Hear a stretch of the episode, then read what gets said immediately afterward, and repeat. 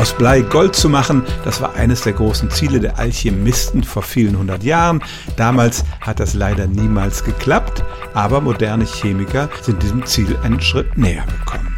Ein chemisches Element in ein anderes zu verwandeln, nennt man Transmutation und das passiert in der Natur ständig, nämlich dann, wenn radioaktive Elemente zerfallen und sich in die Atomkerne eines anderen Elements verwandeln. Kommen wir zum Gold. Das hat 79 Protonen in seinem Atomkern.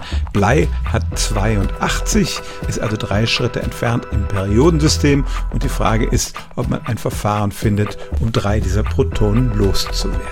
Im 20. Jahrhundert sind viele solche Experimente gemacht worden. Zunächst mal mit Elementen, die näher an Gold sind, nämlich Platin und Quecksilber.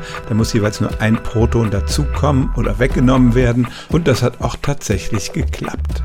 Und im Jahr 1996 haben tatsächlich französische Forscher Blei mit hochenergetischen Protonen beschossen und es ist ihnen gelungen, daraus Goldatome zu erzeugen.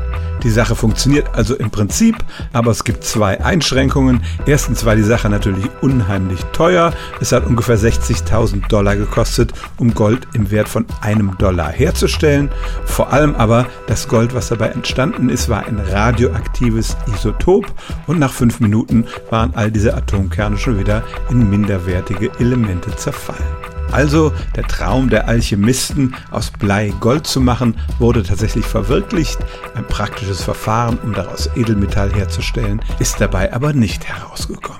Stellen auch Sie Ihre alltäglichste Frage unter stimmtz.radio1.de.